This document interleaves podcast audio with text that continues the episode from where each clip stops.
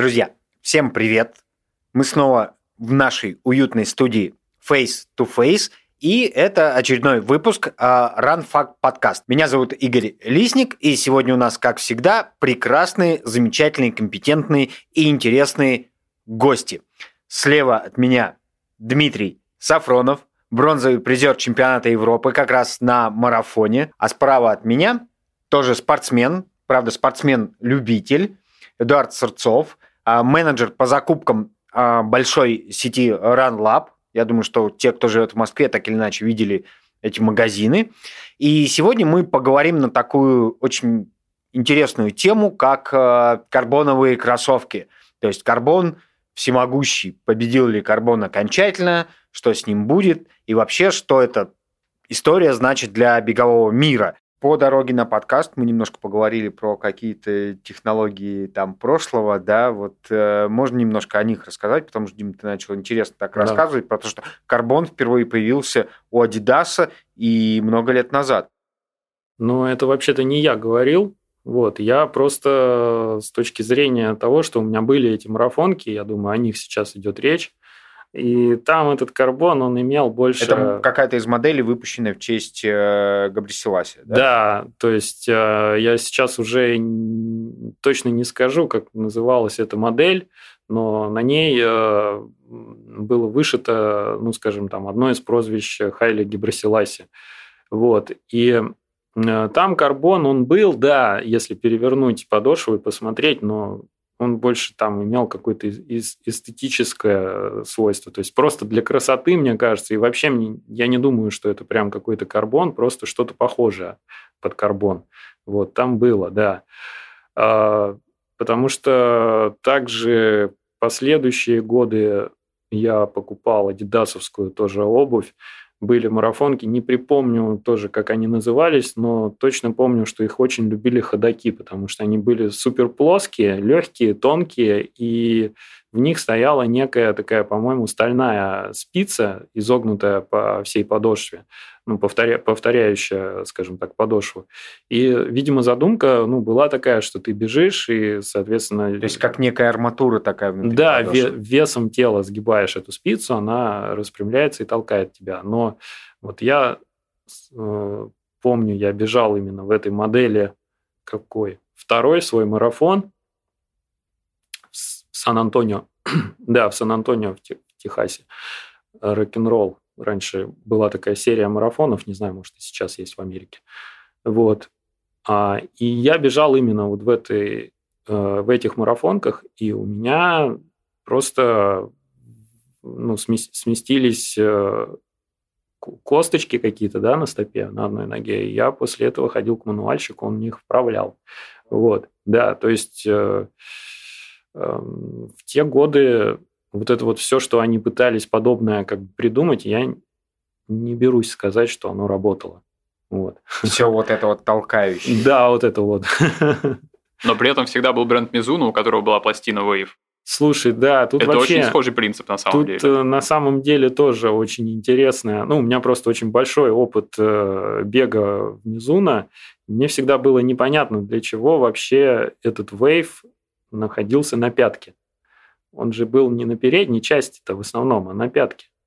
Вот. И, ну, опять же, глядя... А ты пытался как-то выяснить этого представителей бренда, зачем, зачем им эта технология, для чего, что, да. это, что это дает, если по ощущениям?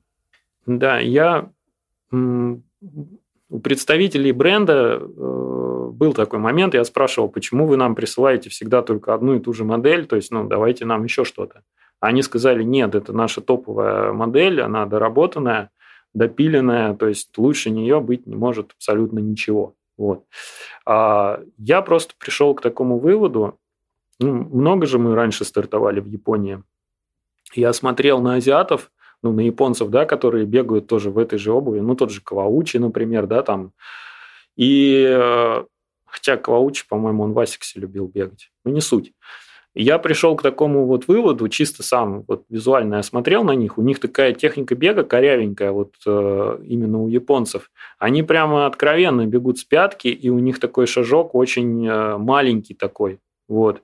И у меня такое ощущение, что вот данный бренд Мизуна, разрабатывал вот этот Wave вот именно под свой, ну, как бы, азиатский стиль бега. Вот. А европейцы, они по-другому бегут, то есть у них шаг шире, а, ну, Стопы ну, чаще ставим параллельно. Ну, по-другому, вот я не знаю, с чем это опять же связано, не готов это все объяснять, но вот именно мои чисто визуальные наблюдения были таковы, что я думаю, что Мизуна разрабатывал этот вейв под своих э, атлетов. Интересная точка зрения. Интересная теория, да. Ну, Но вот на, мой, на мой взгляд, я закончу мысль, он абсолютно, ну, особо не работал. Вот, и если мы берем сейчас даже не марафонки, потому что обычная же обувь тоже была с этим же Да, да. Ну, вот, э, До сих пор есть. Сколько бы я не бегал в лес, но это вообще полная ерунда. То есть э, туда постоянно попадают шишки, камни, и ты через каждые пять минут останавливаешься, выковыриваешь, бежишь дальше. Ну, и это происходит на протяжении всей тренировки. Зимой туда забивается снег, и он каким-то образом уплотняется, утрамбовывается, и в один момент появляется такое ощущение, что у тебя там э, каблук какой-то появляется, да, там вот именно на пятке. Это наоборот, ну, ну, мне кажется, это травмирует ногу. Потому что ты бежишь, у тебя появилось какое-то непонятное уплотнение. Это тоже нужно выковыривать. Ну, то есть я был, скажем так, ну, не совсем в восторге от этой обуви. Вот именно с, с пластиной Wave, да? Да. Сегодня там каждый второй, да, практически бегун, любитель, выходя там на старт, уже мечтает о карбоновых кроссовках, мечтает себе купить там их как у Кипчоги там или, не знаю, там у кого-то из э, спортсменов там подписанных другими брендами, да, то есть, в общем, э, все сразу думают про карбон и что они возьмут и побегут. Но ведь э, если мы сейчас посмотрим на эти кроссовки, то увидим, что у них очень толстая подошва, да, а вот э, Дима застал времена, когда марафонки, это была такая обувь на тонкой подошве, легкая. Вот э, почему тогда это было именно так? Почему э, тогда там кроссовки нам для марафона были минималистичной обувью? Ну, я думаю, что просто, как и все в нашем мире, технологии скакнули вперед, то есть, ну, произошел какой-то прогресс, да, в этом деле, и вот в данный момент сейчас мы имеем такую обувь, а тогда понятия, видимо, были немного другие. То есть э, тогда марафонская обувь считалась, что это просто более тонкая обувь. Но если сравнивать ее с обычной э, тренировочной. тренировочной обувью, да, то марафонская обувь, по сути, был тот же самый верх, да, но просто была в два раза, подошва была в два раза тоньше, и единственное, что пытались сделать, это хорошее сцепление с асфальтом, вот. Э, в связи с этим, э, ну, не помню в каком конкретно году, но, по-моему, компания ASICS впервые придумала графитовую подошву. То есть это такие маленькие пластиковые пупырышки, наклеенные по всей подошве. Ну, не пупырышки, как я неправильно выразился, кусочки такие пластиковые, да, там прикол этих э, штучек, этих пластиковых, да, резиновых, я не знаю точно, из какого материала это все было сделано. Но когда вот Э, марафонки были еще свежие и не потертые, то вот реально ты их одеваешь и бежишь по асфальту, даже звук такой немножко шуршащий был. То есть они действительно очень классно цепляли, и было такое ощущение даже, ну, можно было их там сравнить э, с шиповками каком-то смысле. Но буквально после первого марафона они подтирались, и уже, соответственно, такого сцепления не было. Ну, там, после второго марафона а можно сказать, что они уже превращались э, в, в обычную, ну, в, в, в обычные кроссовки без графита. То есть вот э, в мои годы, ну, получается, самой технологичной штукой, которую я застал, это была вот именно вот эта подошва графитовая. А в какие, за какими марафонками вот в, э, охотились в то время? Вот? В то время только начинал бегать сам и еще не работал в Ранлабе. Я могу на этот вопрос ответить на самом деле. В те годы охотились за японскими марафонками, все их э, безумно хотели. Вот, и э, даже я помню свои первые поездки заграничные именно, да, я познакомился с братьями Капитоновыми, э, это два наших марафонца известных, да, а, Дима и Саша. И вот я помню, прям буквально в первой же поездке они мне сказали, что ну, посмотрели на мою обувь. Я не помню уже тогда, в чем я бежал, но они мне сказали, что вот тебе нужны э, носки японские, Мизуна, и марафонки тоже японские, Мизуна. То есть э, тогда фирма Мизуна была впереди всех, впереди планеты всей? Э, ну, не то, что, ну, просто качественные вещи, скажем так, да, вот это вот. Ну да, японцы делали немного другую обувь. Она отличалась от э, ну, обычной там китайской обуви. Вот. Но на самом деле тогда даже э, я слышал, что э, японцы, ну и сейчас тоже актуально было последние, ну, до последних пяти лет до карбоновой революции как раз, что у японцев была обувь именно для своего рынка внутреннего, которая даже не выпускалась в другие страны, и они типа были супер крутые. Так и было. У меня был японский контракт Мизуна, и я получал, ну не только я, у нас у, не, у нескольких марафонцев российских был японский контракт, а, Леха Соколов, а, ну, в общем-то, два Лехи Соколова, и старший, и младший я, Олег Кульков. Мы все бегали в Мизуна, и мы, нам присылали просто из Японии вот эти марафонки. И я получал в год, по-моему, по 8 пар именно японских марафонок. И они действительно нигде не продавались. То есть это была такая эксклюзивная обувь, скажем так, да. Вот. Но очень качественная. Я не помню, э, чтобы у меня хоть э, какой-то... Ну, понятно, что подошва протиралась, но верх не рвался. Это круто, да, кстати. Да. Эдуард, а вот э, ты застал эпоху кроссовок на тонкой подошве? То есть бегал ли ты в таких? Да, конечно. У меня были последние э, стрик, которые на флайните были. Э, бегал две пары адиосов третьих. Вот, ну а потом уже, собственно, перешел на карбоновую обувь. Вот. Вот, э, Дим, скажи, пожалуйста, когда ты впервые попробовал карбоновую обувь и как профессиональный спортсмен с огромным опытом, скажи, пожалуйста, какие у тебя были ощущения при переходе на карбон? По-настоящему я попробовал карбоновую обувь, ну, буквально может быть, э, ну, там, несколько месяцев назад. То есть э, несколько тренировок было сделано на дорожке, на таком на кривом стадионе в Зеленограде, но тем не менее это стадион. Вот. Э, но пробую я сейчас Adidas и Boston 10, да, модель.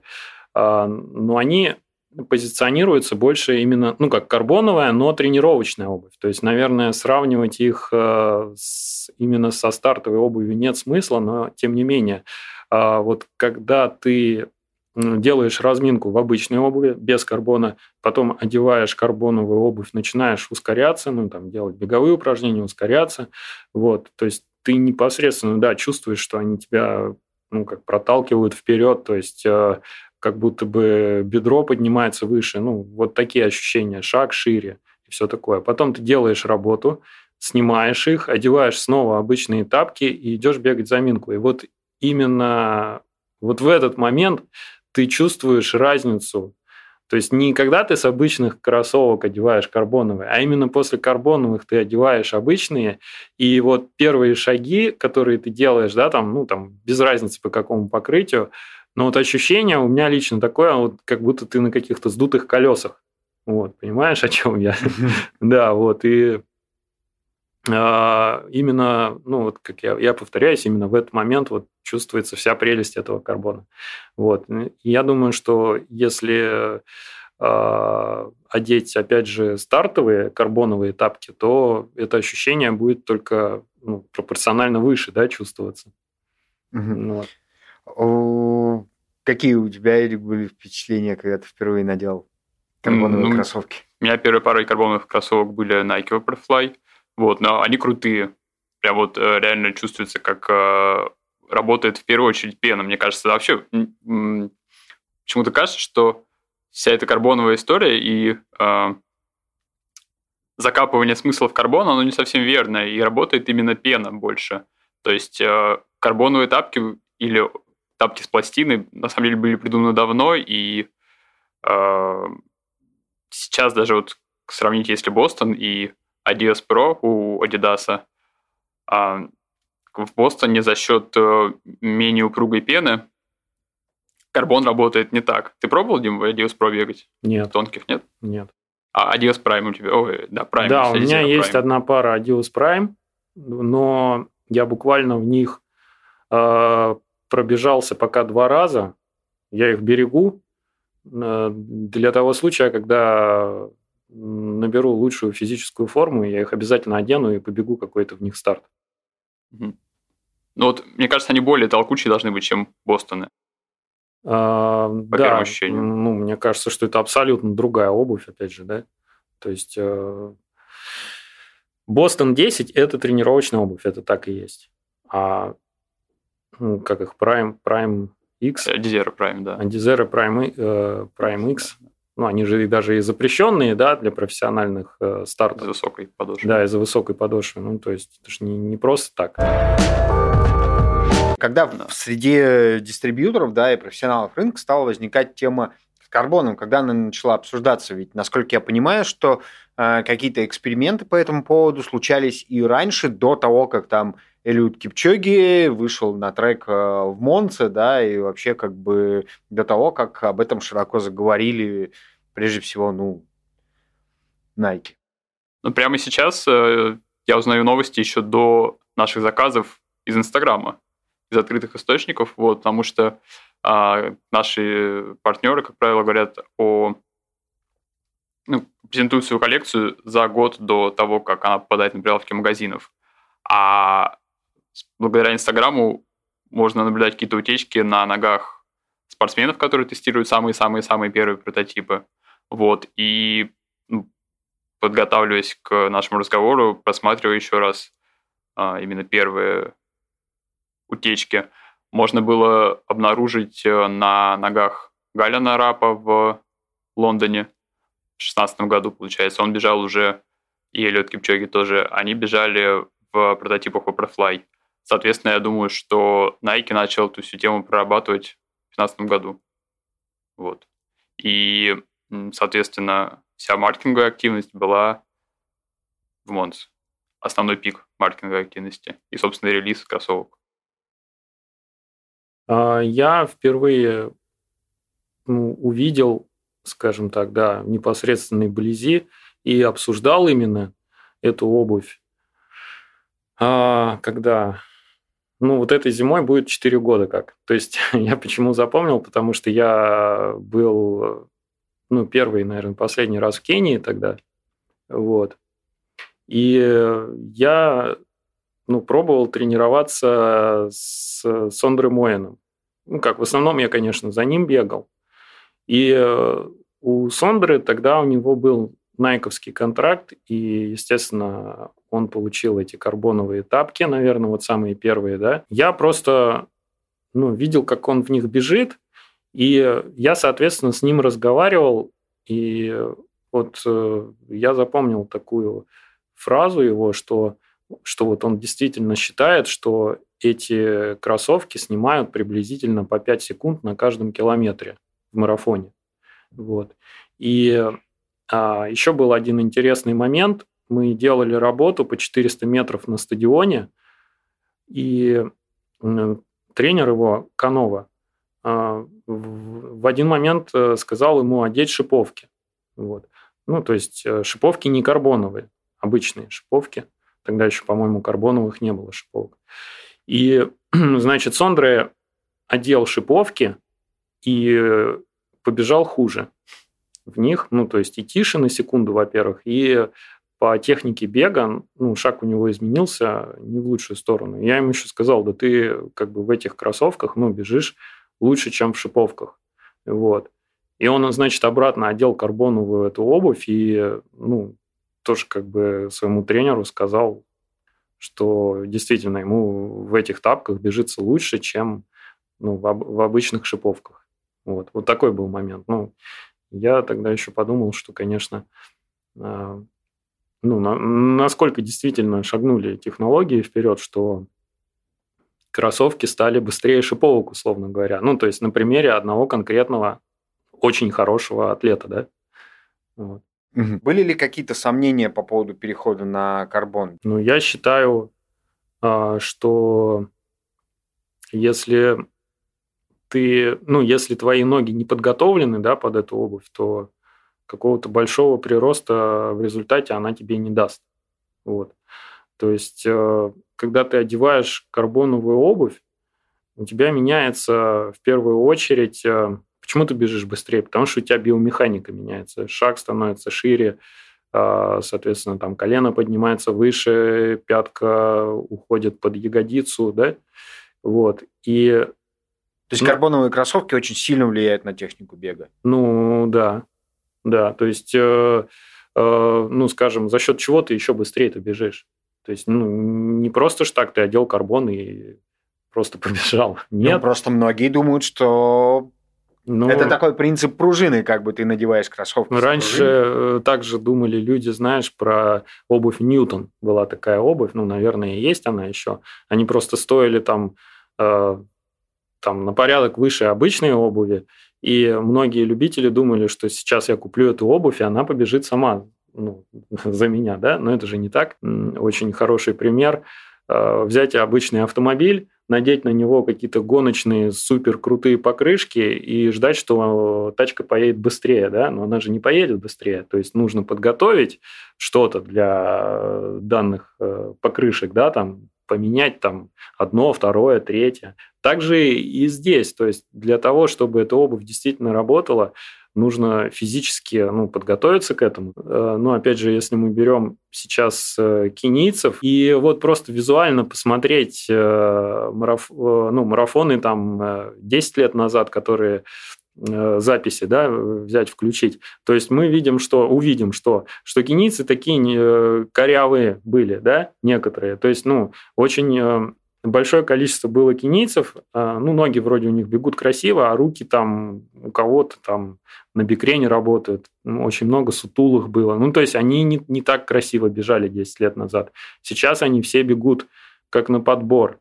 То есть они, во-первых, стали более атлетичные, а, и э, техника бега поменяли, поменялась в лучшую сторону. То есть это говорит о чем?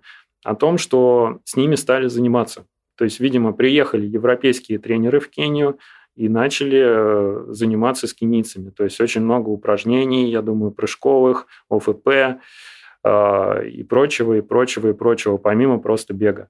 И просто людей подготавливают под эту обувь, потом, соответственно, ну, shoe company, да, там, ну, контракты у всех, выдают им эту обувь, и люди одевают и бегут.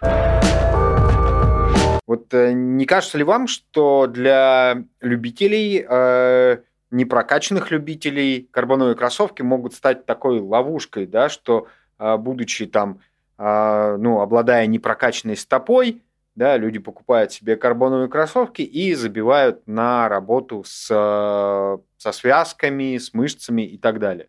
Ну, ловушкой точно нет, потому что второй момент вот этой современной карбоновой обуви заключается в том, что э, за счет того, что там специальная пена, за счет того, что подошва толще, тапки стали в разы менее травматичные. В разы. То есть, если бы раньше была такая обувь, то э, травм было бы меньше. Это я совершенно точно говорю. И поэтому, ну, если их опять же сравнивать со старой обувью, ну, вы понимаете, да, что старая обувь – это, условно говоря, вьетнамки, тапки для душа. То есть плоские, на тонкой подошве. И э, было очень много травм. Ну, очень много. То есть а, ахиллы в основном и так далее.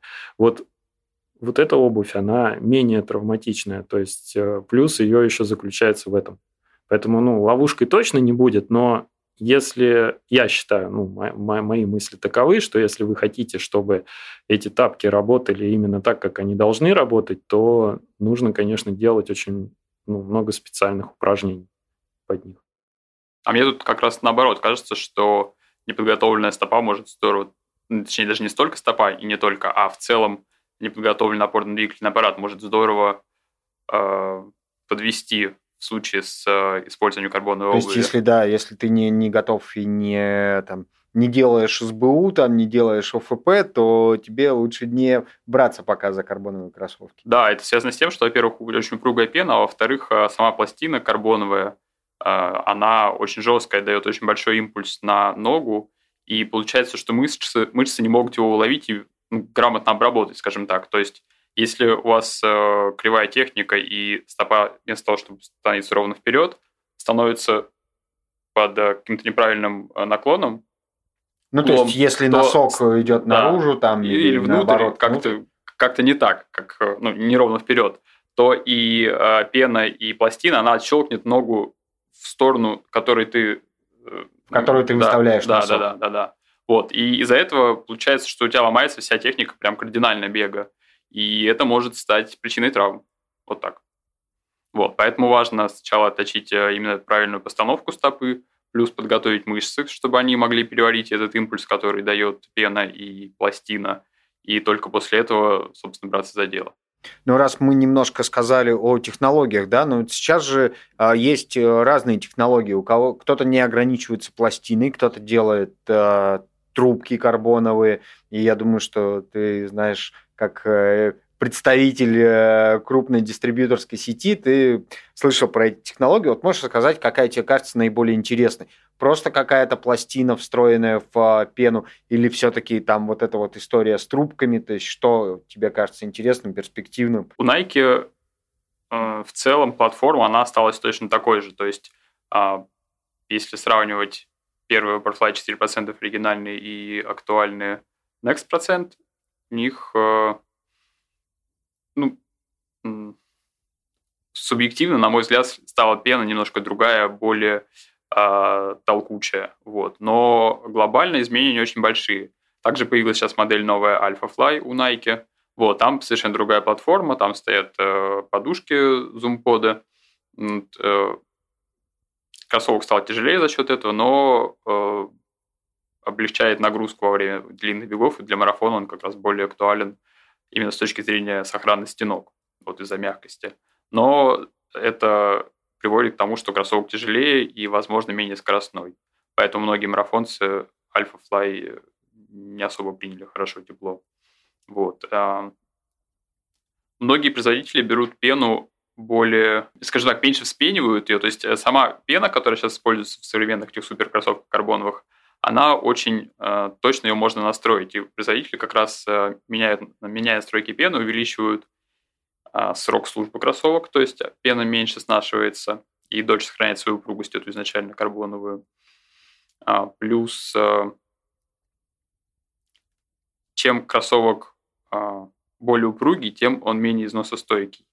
И э, чем кроссовок, опять же, легче, это тоже влияет на износостойкость. То есть сейчас есть э, суперлегкие Nike, есть э, у Sokny кроссовки эндорфин, они тяжелее, э, чуть меньше толкают ногу, но при этом более износостойкие и для суставов, на мой взгляд, более э, легкие, лайтовые. То есть, ну, то есть э, технологическое состязание идет не в области, скажем так, э, не в области вариантов карбоновой пластины или там трубок, а именно прежде всего в составе пены, и именно это является основной, э, скажем так, основным э, уникальным торговым предложением, которое каждый бренд старается там, сделать для своих поклонников, для спортсменов.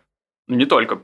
У брендов бывают вариации кроссовок из карбоновой пластины, из более, с менее, наоборот, упругой как раз пластиковой. Вот, то есть э, пластиковая пластина тоже дает упругость в кроссовку, но не так сильно влияет на ноги. Более бережно к ним относится. Вот так. Но за счет этого кроссовок, условно говоря, медленней.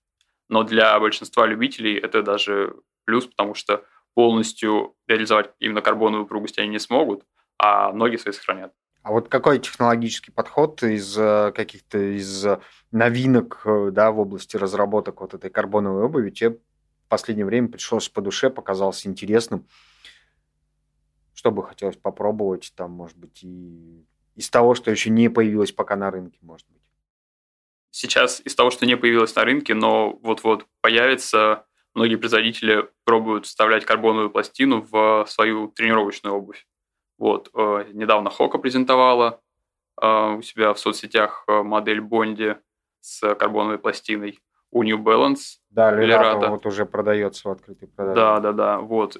Это было бы интересно попробовать и посмотреть именно, как именно карбоновая пластина влияет. То есть не пена, а именно сам карбон, как играет. Вот это интересно. Хотел спросить, кстати, вот да, про технику. Вот по моим ощущениям, а, когда ты бежишь а, в карбоне, у тебя немножко по-другому работает э, стопа. И вот если там, когда мы все бегали в марафонках на тонкой подошве, у нас там все стабильно приходилось на носок, и средняя часть, ну, мы ее там старались не опускать. Ну, по крайней мере, я говорю про про себя, да, в первую очередь, что я вот бегал там четко на переднюю часть стопы, и средняя часть у меня практически не работала.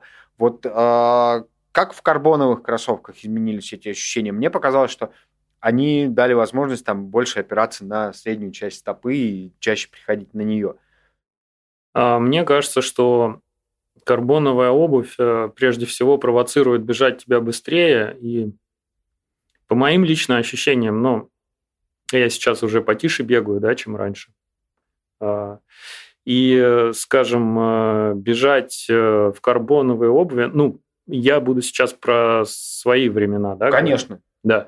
Там бежать в карбоновой обуви тише ну, там, 3, 10, 3, 12 на километр. Ну, такое чувство, что как будто бы некомфортно. То есть в плане именно постановки стопы. То есть ты вроде бы бежишь таким ну, мелким шагом, не очень быстро, но она постоянно тебя провоцирует толкнуться быстрее. И получается такой некий, ну, какой-то дисбаланс, что ли. То есть, то есть ты вроде бежать быстрее не можешь, но ноги в, в то же время, ну вот стопа в частности, хочет все время куда-то протолкнуться быстрее, чем, чем собственно, твой темп.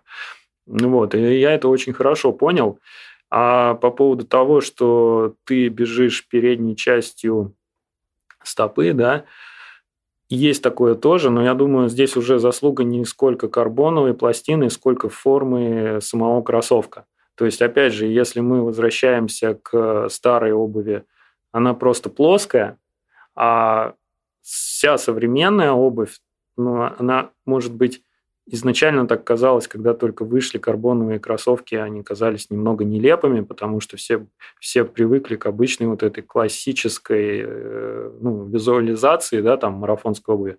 И тут вышли какие-то непонятные кроссовки в виде какого-то копыта, да, там, вот. С задранным носом. Да, с задранным носом, но если вот так вот их я думаю, сравнивать э, старую обувь и новую, то э, будет очень хорошо заметно, что э, вот новая обувь, у нее совершенно другой наклон, вот, ну, самой именно подошвы. И я думаю, что это влияет вот как раз на то, что ты, вот про что ты говорил, что когда ты бежишь, тебе кажется, что ты бежишь передней частью. Ну, то есть это, наверное, так и есть.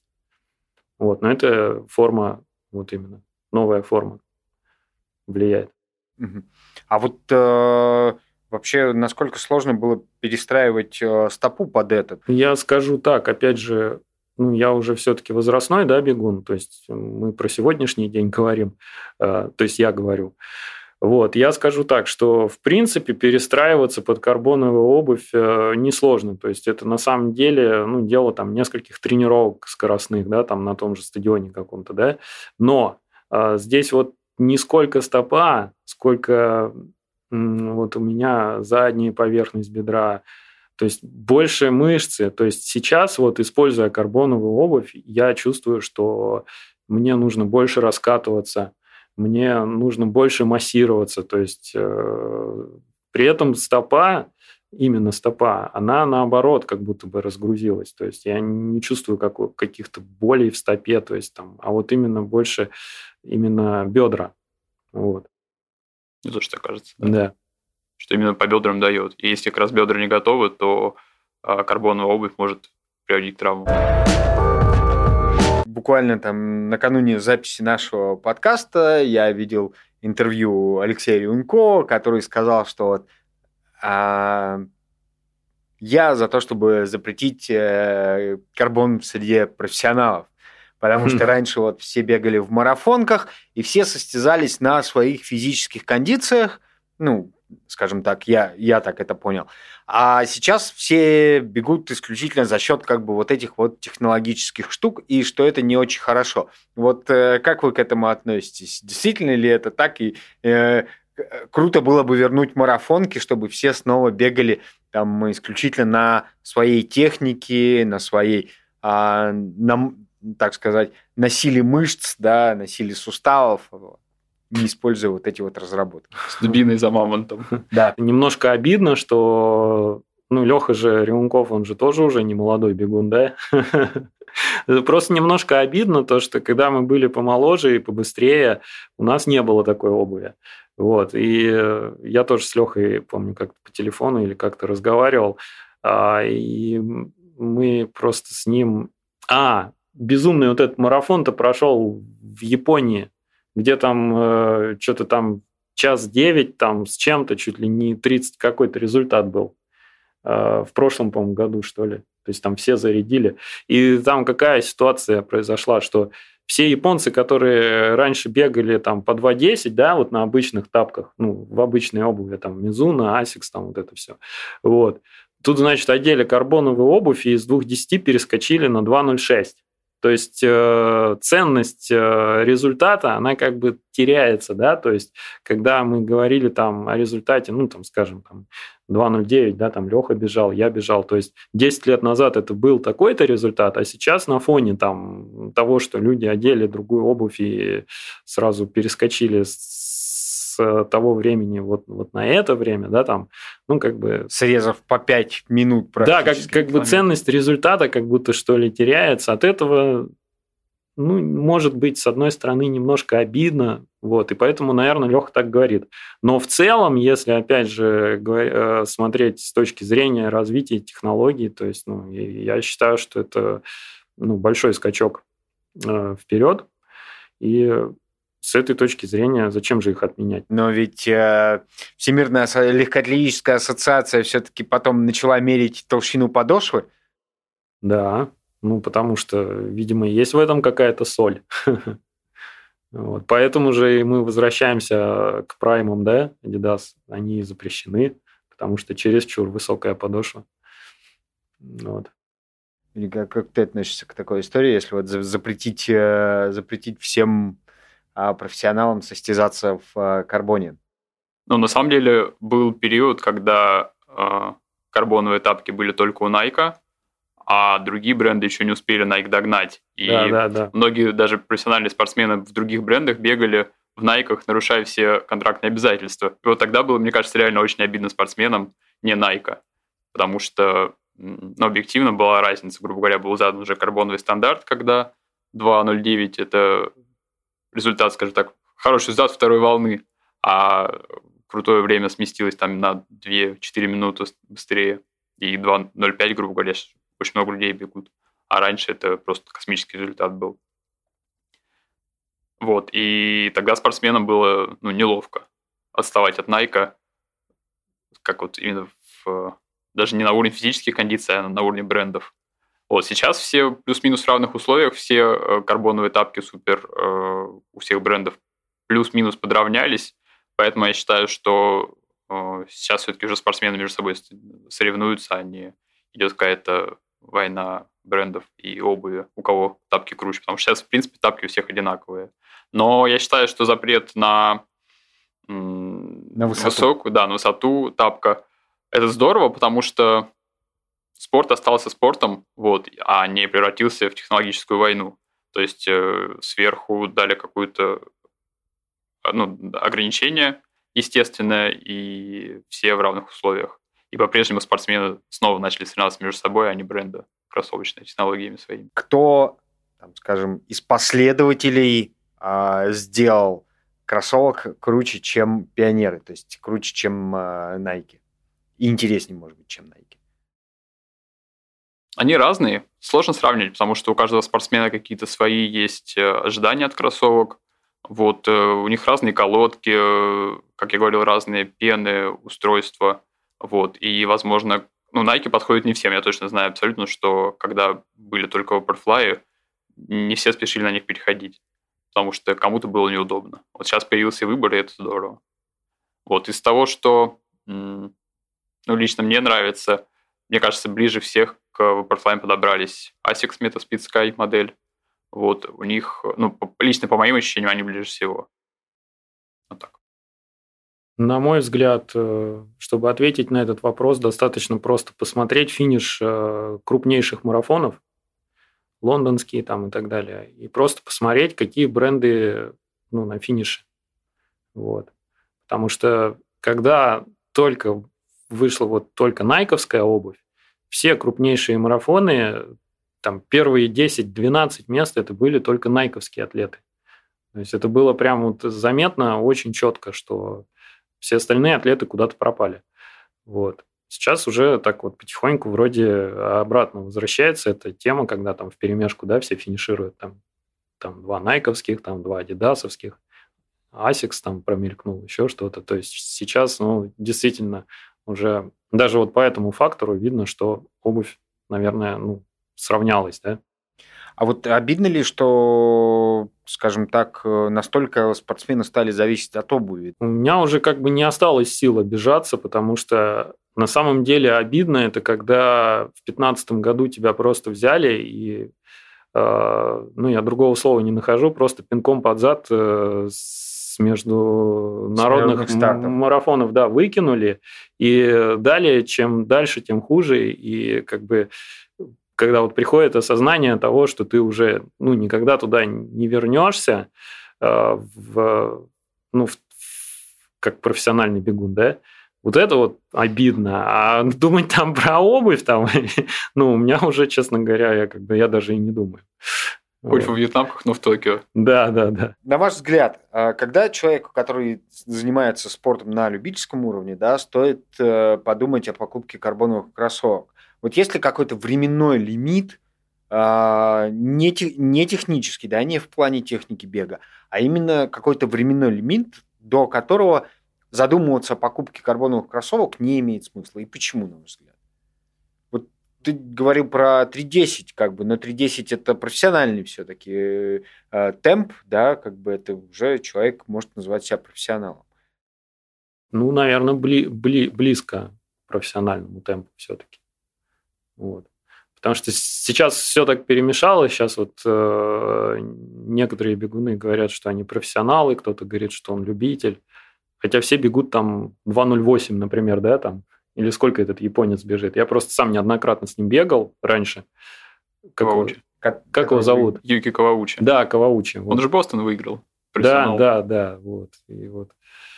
Поэтому сейчас вот как бы сложно говорить, кто любитель, кто профессионал. Мне кажется, что сейчас пройдет пару лет, и э, обычные кроссовки просто уйдут с рынка. И будь ты любитель или профессионал, у тебя просто не останется выбора, ты будешь бегать в карбоне. То есть я, я просто уверен, что обычные кроссовки пропадут через пару лет. Точно так же, как раньше были кнопочные телефоны, и появились э, телефоны с большим экраном, да, там сенсорные. Вот. То есть карбон всех победит, а да, твой прогноз? Ну, мне кажется, что нет. Все-таки карбоновые кроссовки полностью не сметут все, хотя, как я говорил, сейчас в тренировочных э, моделях тоже есть э, карбоновые эксперименты. Вот. Э, надо смотреть, как приживется именно карбон в тренировочной обуви, потому что ну, я пока не уверен, что это будет прям супер-пупер отличное. Плюс все-таки эм, внедрение новых технологий стоит новых денег, вот, и кроссовки дорожают, соответственно, более технологичные, и невозможно оставить только дорогие кроссовки, это тоже будет не на пользу рынку. Поэтому будут э, все-таки и кроссовки современные карбоновые, и на старой классической пене, я думаю, останутся они, никуда не денутся. Ну, то есть вот сейчас, на твой взгляд, как бы технологии идут именно в сторону экспериментов с тренировочной обувью и вживлением туда вот этих всех карбоновых изысков. Да, бренды явно пробуют это. Ну вот это, опять же, странный парадокс. Э, у нас в гостях не так давно был э, спортивный врач Владимир Демченко, о котором вы наверняка слышали. Э, и он сказал, что стремиться стоит именно к минималистичной обуви, что природа заложила в наш, скажем так, в наш организм и в наши стопы в частности такое количество всяких стабилизаторов и мышц, э, и сухожилий, что, в общем, э, нам по большому счету ничего и не надо из э, того, что сейчас производится большими брендами, да. Вот почему все-таки оказывается, что кроссовки с карбоном и кроссовки, которые не назовешь минималистичными, оказываются менее травмоопасны. Ну, с точки зрения врача, может быть, так и надо стремиться к какой-то более простой да, обуви. С точки зрения профессионального атлета, который выходит зарабатывать деньги, ну, как ты побежишь в этой ми- минималистичной обуви, если э, огромная армия профессиональных бегунов бежит в карбоновой обуви, ты просто не сможешь им э, составить конкуренцию, вот и все. Понимаешь? Опять же, мы возвращаемся к вопросу, к интервью Лехи Ремункова, который сказал запретить карбоновую обувь тогда. Ну, то есть, ну, я считаю, что в нынешней ситуации не нужно стремиться к обычной обуви, а все-таки нужно стремиться к карбоновой обуви, если ты хочешь показать результат. Да, вот это важное уточнение, потому что, мне кажется, для врача как раз а, ему важнее, чтобы его, не дай бог, пациенты больше травмировались. Вот. Э, и, естественно, он дает совет, как лучше укрепить мышцы. А карбоновая обувь, она укреплению мышц способствует меньше, чем минималистичная. Вот так. Угу. А вот э, если говорить о спросе на карбоновые кроссовки, то есть э, как он, э, как он возникает, происходит, какая вообще э, картина наблюдается? На самом деле сейчас пытаются делать что-то подобное, межсезонное, но, к счастью, этого не так много. Вот. А, в целом, ну, это работа брендов, на самом деле, большая, это маркетинг, потому что в это вливаются большие бюджеты, и кто лучше себя покажет, э, лучше рекламирует свою модель, продвинет ее в медиа во всех. Вот. Э, затем и будут охотиться. То есть сначала создается спрос ажиотажный, а потом, если бренды все сделали правильно, модель моментально раскупается. Так. То есть, если все сначала охотились за Nike, то сейчас все охотятся за запрещенными Адидасами? Ну, тут зависит от предложения. А вот на твой взгляд, как э, дистрибьютора и человека, который находится в курсе всех, э, скажем так, технологических новинок и разработок, стоит ли ожидать появления карбона в других легкоатлетических дисциплинах, там, я не знаю, там, в трейле, например? Ну, пробуют. Это уже есть. Э, у Сокони есть модель э, бренд North Face, э, который специализируется на туристической обуви, и сейчас они работают с трейлом, как раз беговым направлением. У них есть модель с карбоновой пластиной, да. Уже. Вот. Плюс э, э, карбоновые шиповки появились последние пару лет. Сначала, опять же, пионером был Nike с э, шиповками Dragonfly. Наверняка многие стадионные бегуны тоже как бы так пропустили пару лет, когда Adidas еще не выпустил свои шиповки супер вот, и говорили то, что надо Dragonfly запретить, пока Adidas не выпустит свои. Вот, и многие, опять же, адидасовские спортсмены бегали в перекрашенных найках. Nike выпускал специальную модель без логотипов, чтобы дать всем тоже роскошная маркетинговая акция компания, я считаю. Вот, э, поэтому, в принципе, да, он разрастается везде, не только в э, беге по шоссе, но и в беге по пересеченной местности на стадионе. Ну, то есть э, получается, что карбон у нас а, окончательно победил, что каких-то, если не появится другой какой-то э, технологии, которая будет способна конкурировать с этой обувью, то, скорее всего, мы так и останемся как бы там, с состязанием вот э, карбоновых кроссовок, да, то есть если не появится, не никаких, э, никаких там отмен, никаких запретов. Ну да, я думаю. Карбон победил, и я думаю, в ближайшие годы только будут, э, ну, как я говорил, допиливать, да, додумывать, доделывать что-то. Ну, то есть просто делать этот карбон еще более быстрый. Ну, мне кажется, будет так. А мне сложно сказать на самом деле, потому что э, 10 лет назад про карбон том виде, который сейчас есть, никто не задумывался даже. А производители, их э, не только маркетинговые направления и отделы, но и отделы разработок, научных инноваций, они тоже работают, и сказать, что будет через 5, тем более 10 лет, мне кажется, сложно.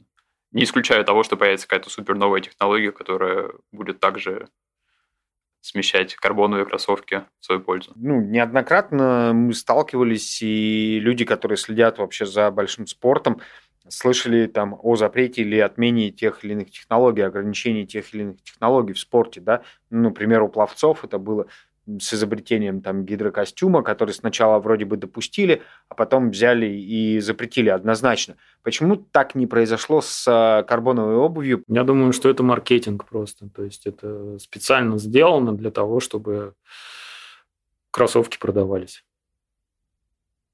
Я считаю, что так. Ну, в большем количестве.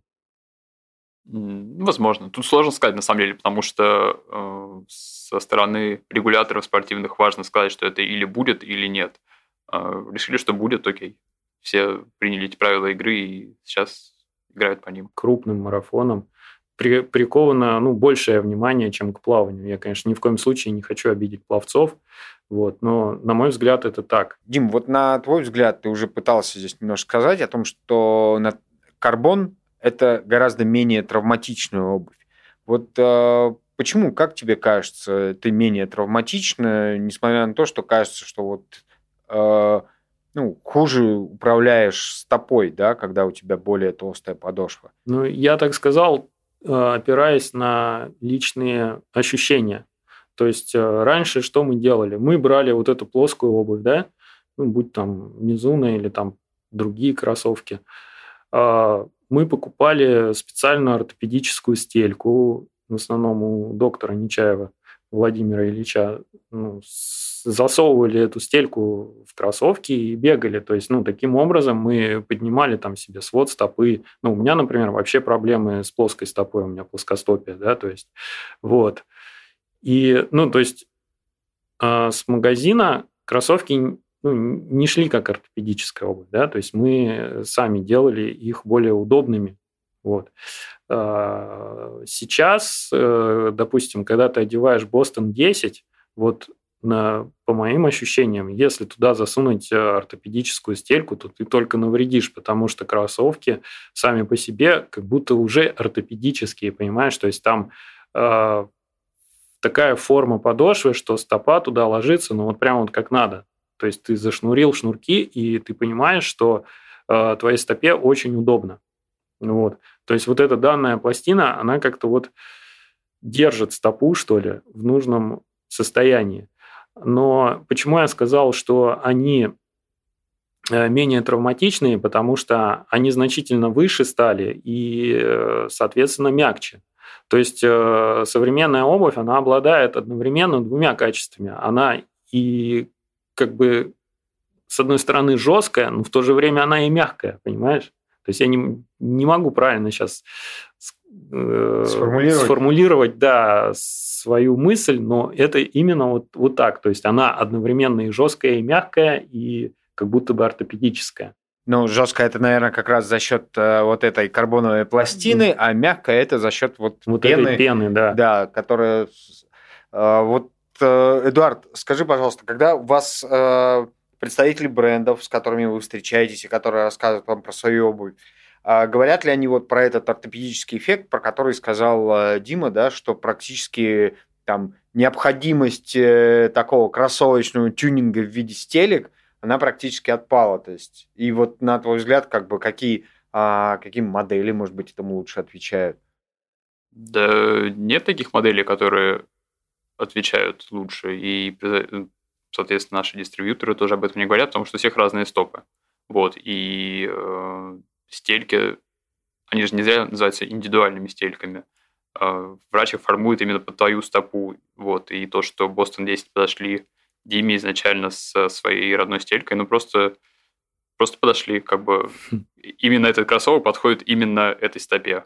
Вот, но не факт, что он подойдет всем. Точнее, факт, что он всем не подойдет. Вот давайте представим гипотетическую ситуацию. К вам подходит э, спортсмен-любитель, который говорит, я хочу себе карбоновые кроссовки. При этом человек э, бегает по 6 минут на километр, ну или там по 5 минут на километр. Вот э, какой первый совет вы ему дадите? Забыть на год об этих кроссовках, купить какую-то определенную модель или прежде всего заняться техникой бега. Вот что там делать медленным бегунам, которые думают о карбоне?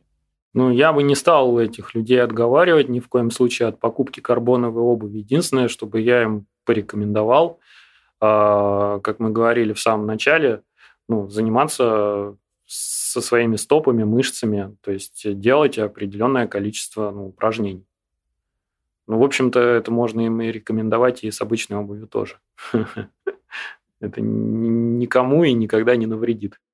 А вот на твой взгляд, кстати, можно ли только в карбоновой заниматься, или все-таки стоит менять, э, скажем так, э, кроссовки на тренировки? Ну, я имею в виду, что ты можешь одну работу делать в кроссовках, э, в которых нет карбоновой пластины, другую в карбоне. То есть вот надо ли вообще менять вот это вот, сохранять вот это ощущение как бы перемен? Я думаю, нет, не надо. Если ты уже начал бегать в карбонной обуви, то нужно продолжать не бегать, чтобы стопа, ну и все твои мышцы привыкали именно уже к этой обуви. Потому что если ты начнешь менять обувь туда-сюда, ну, мне кажется, это не очень хорошая идея.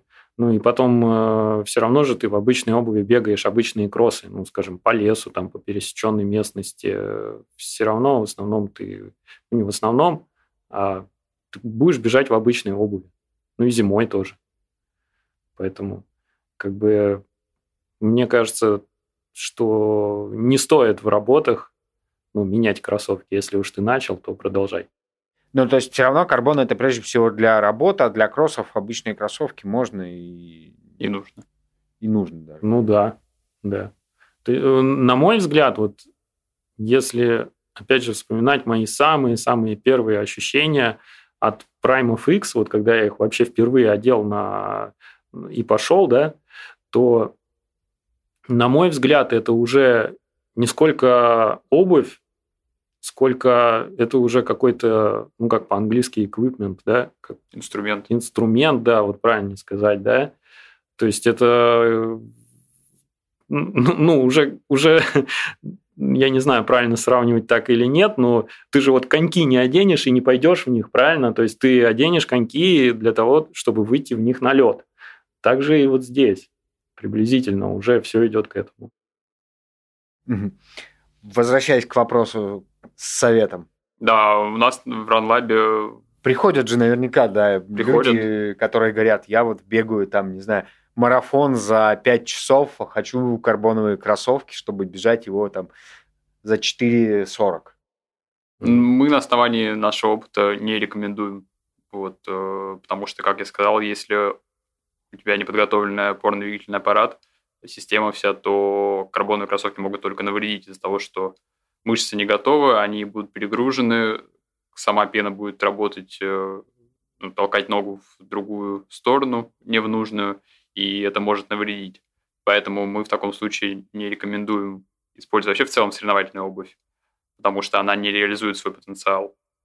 Если это будет слишком тонкий тапок, то будет слишком большая ударная нагрузка. Если это будет карбоновый кроссовок, то я уже писал, что может произойти. Поэтому э, в первую очередь важно сначала подготовить весь свой организм, ноги в первую очередь, к соревновательной нагрузке, а потом уже, соответственно, переходить, искать в обуви возможность добавить как-то.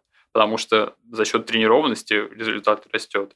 И когда ты подходишь к какому-то плата, встаешь, что ты тренируешься, с одной стороны, а результат не растет, тогда уже можно рассматривать карбоновую обувь, потому что она может дать, эм, но не наоборот.